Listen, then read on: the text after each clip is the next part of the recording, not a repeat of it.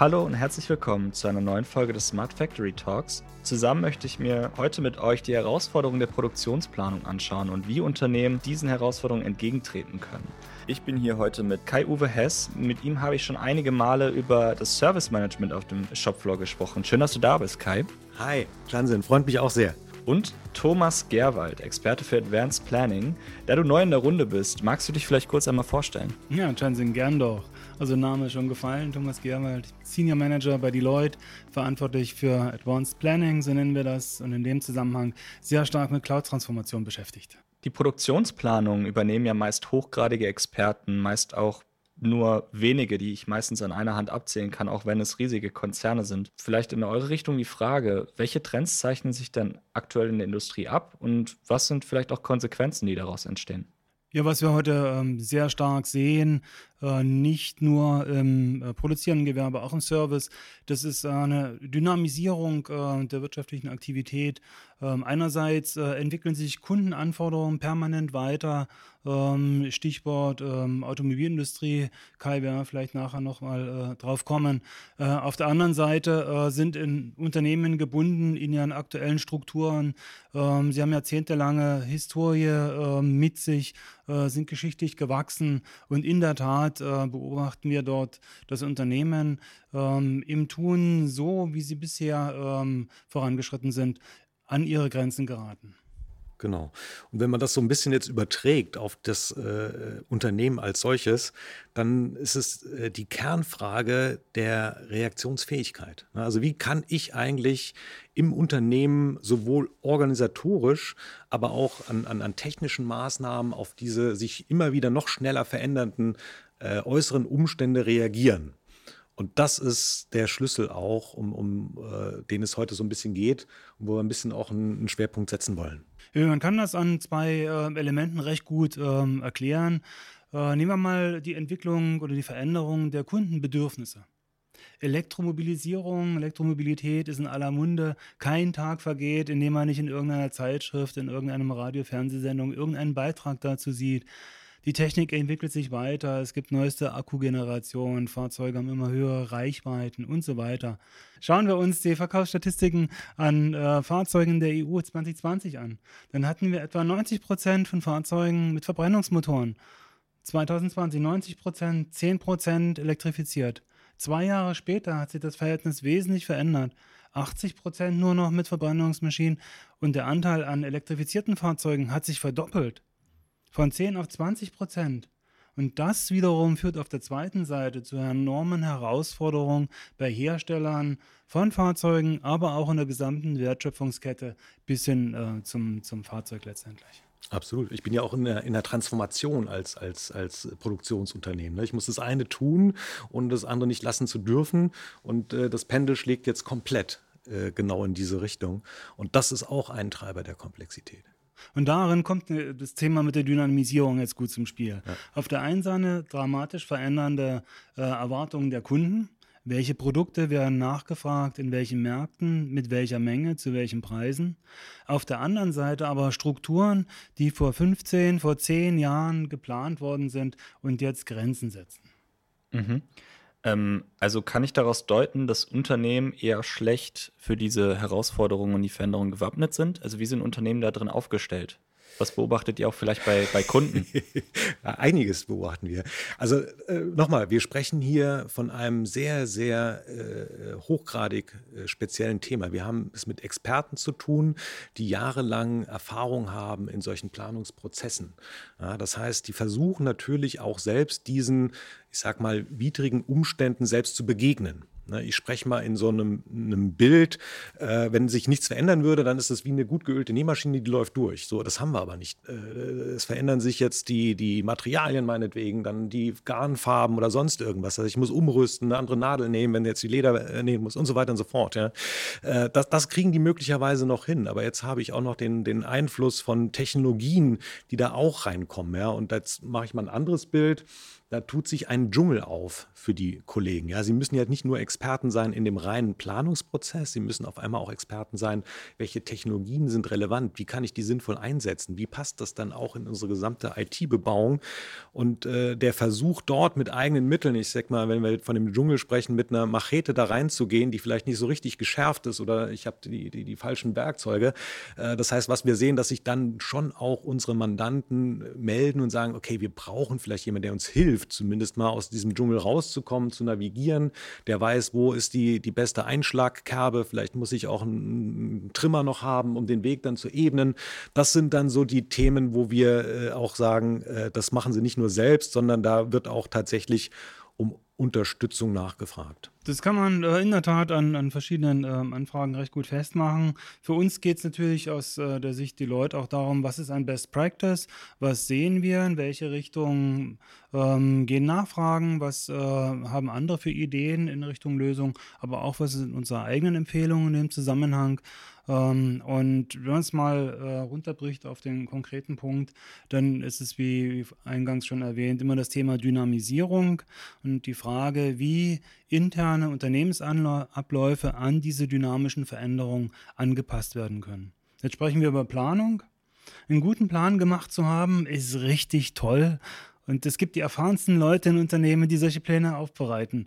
Und die haben dann einen Plan geschaffen mit Informationen aus verschiedensten Ecken. Aber kaum ist der Plan fertig, am Tag später ist er meistens nicht mal so ganz gültig. Wäre ich jetzt ein produzierendes Unternehmen, wüsste ich jetzt erstmal gar nicht, wo ich anfangen sollte. Also was wären erste Ansätze, die ich fokussieren sollte? Und ähm, habt ihr dazu vielleicht auch ein Beispiel? Ja, natürlich. Ähm, können wir gern machen. Mal die zwei wesentlichen Punkte, ähm, um die Planungsqualität äh, zu erhöhen und damit am Ende des Tages maßgeblich ähm, zur Wirtschaftlichkeit des Unternehmens beizutragen. Das ist in erster Linie heutzutage das Thema Transparenz. Wie schafft es ein Unternehmen äh, zu jedem Zeitpunkt genau zu wissen, was im Unternehmen vorgeht? Das betrifft beispielsweise Materialien, die angeliefert werden, Supply Chain Transparency, mal als Stichwort, wann kommen welche Materialien, gibt es Störungen im Materialzulauf? Innerhalb der eigenen Produktion, wie entwickelt sich die Produktion, werden Ziele untertägig erreicht, gibt es Störungen, ähm, werden Störungen schnell genug beseitigt? Äh, und all diese Faktoren ähm, bewirken, dass es essentiell ist, Transparenz über seine eigenen Prozesse, seine eigene Produktion zu haben.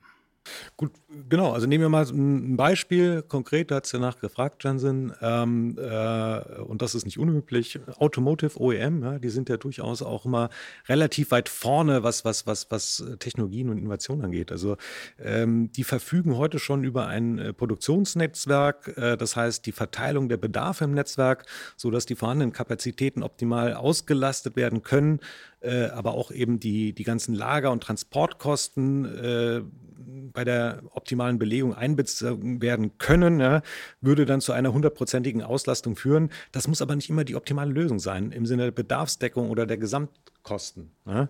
Ähm, und äh, diese Planung setzt sich dann auch fort vom Groben ins Feine. Das heißt, äh, auf den Netzwerkbelegungsplan aufsetzend folgt dann die Planung pro Standort bis zur Belegung einzelner Linien und äh, Arbeitszellen, Maschinen. Ja, so, so, tief geht das runter. Und das ist genau, was äh, Thomas gerade gesagt hat. Ne? Und äh, wenn ich da nicht die Transparenz habe, bis ins Detail runter, ist die beste Planung äh, in Bruchteil von Sekunden schon wieder obsolet. Aber war das nicht schon immer so? Also, das klingt alles super spannend und auch sehr wichtig. Aber ähm, diese Tätigkeiten sind ja nichts Neues. Also warum beschäftigt ihr euch nun damit? Warum kommt das jetzt, jetzt ausgerechnet jetzt wieder auf? Ja, sehr gute Frage. Das frage ich mitunter auch selber. Aber wir das Beispiel von dir, Kai. Veränderungen, Störungen passieren immer im Kleinen. Du hast es beschrieben, wie die Planung top-down, Netzwerk, Standort bis hin zur Maschine aufgebaut ist, runterkaskadiert. Kaskadiert. Aber wenn Störungen passieren, dass es eine Maschine, die kaputt geht oder bestimmte Teile im Detail sind nicht da, und dieses aggregiert sich. Tagesziele können nicht erreicht werden, es muss vielleicht umdisponiert werden, bis hin dann eben zu Wochenzielen, Monatszielen, sodass plötzlich das Thema Netzwerkbelegung, so wie gerade geplant, äh, für die nächste Woche sich vielleicht schon wieder äh, aufgelöst hat und anders äh, belegt werden müsste, um einen optimalen Betriebspunkt zu finden. Und dort kommt genau diese Dynamisierung hinein. Und das ist das, was man eben mit äh, Daten und Planungen, die man über zwei Wochen, drei Wochen versucht hat, pseudo stabil zu halten, das geht nicht mehr. Damit kann man heute nicht mehr seinen Betrieb führen. Und deswegen, also wir erhalten auch wirklich äh, immer wieder äh, Anfragen von unterschiedlichen Kunden. Es ist gar nicht so sehr jetzt äh, auf Automotive äh, äh geschlossen. Also auch in anderen Branchen merken wir, dass das da immer wieder diese äh, äh, Kernthemen gibt. Und das sind im Wesentlichen, ich glaube, Thomas hat das auch schon ein, zwei Mal jetzt angesprochen, aber es ist diese Datensynchronität von sehr vielen vernetzten Datenquellen. Ne? Das mhm. zum einen. Und dann aber auch der, der Wechsel der Art und Weise der Datenbereitstellung. Ne? Also von, von statisch äh, Pseudosynchrondaten hin zu Streaming-Daten. Ja? Also dass ich, dass ich in so einem Streaming-Mode dann komme. Ja? Und das sind natürlich Herausforderungen, die, die muss ich erstmal beherrschen. Das klingt danach, dass, dass es nach infrastrukturellen Maßnahmen ruft. Ähm, welche Maßnahmen helfen dann nun dabei und wie sähe dazu die Umsetzung aus? Ja, ja äh, die, die Antwort ist, äh, ich möchte nicht sagen wie so oft, ja, aber äh, hier ist auch das Thema natürlich äh, von, von, von Cloud. Infrastruktur, Cloud-Technologien, die dich dabei unterstützen, ähm, äh, diese, diese Problemstellung auch zu lösen. Ja? Also äh, eins der Top-Themen sicherlich Cloud Migration. Jetzt nicht nur das, das, das Cloud-Themen wegen, sondern auch wirklich, weil äh, ich hier verschiedene äh, Einflussfaktoren äh, positiv äh, ähm, beeinflussen kann eben. Ne? Also ähm, zwei Wochen zu warten, um auf, auf ich sag mal, äh, korrekte Daten zu kommen, das ist einfach an Stand heute nicht mehr äh, opportun. Ne? So wie, wie Thomas gerade eben schon gesagt hat. Dann sind die, sobald ich sie erhalte, die sind schon lange wieder outdated. Ja? Das, das bringt nichts. Das heißt, ich brauche in dieser dynamischen Welt Echtzeitdaten. Ja? Das schaffe ich nur, indem ich eben auf eine funktionierende Cloud-Infrastruktur auch zurückgreifen kann, die es realisiert, diese Echtzeitdaten bereitzustellen. Ja, sonst hilft auch die beste Planung nichts. Ne? Ähm, und dann ist es natürlich auch äh, ein Thema der, der Kosten. Ja? Äh, ähm, ich will natürlich auch, äh, wenn ich, wenn ich äh, auf jeder einzelnen Werk und wir reden über Mandanten, die haben bis zu 200, 300 Werke weltweit verteilt. Ja, wenn ich jetzt für jedes einzelne Werk eine Infrastruktur aufbaue, die es mir realisiert, solche Echtzeitdaten zu, zu generieren, dann frisst mich die Kosten auf.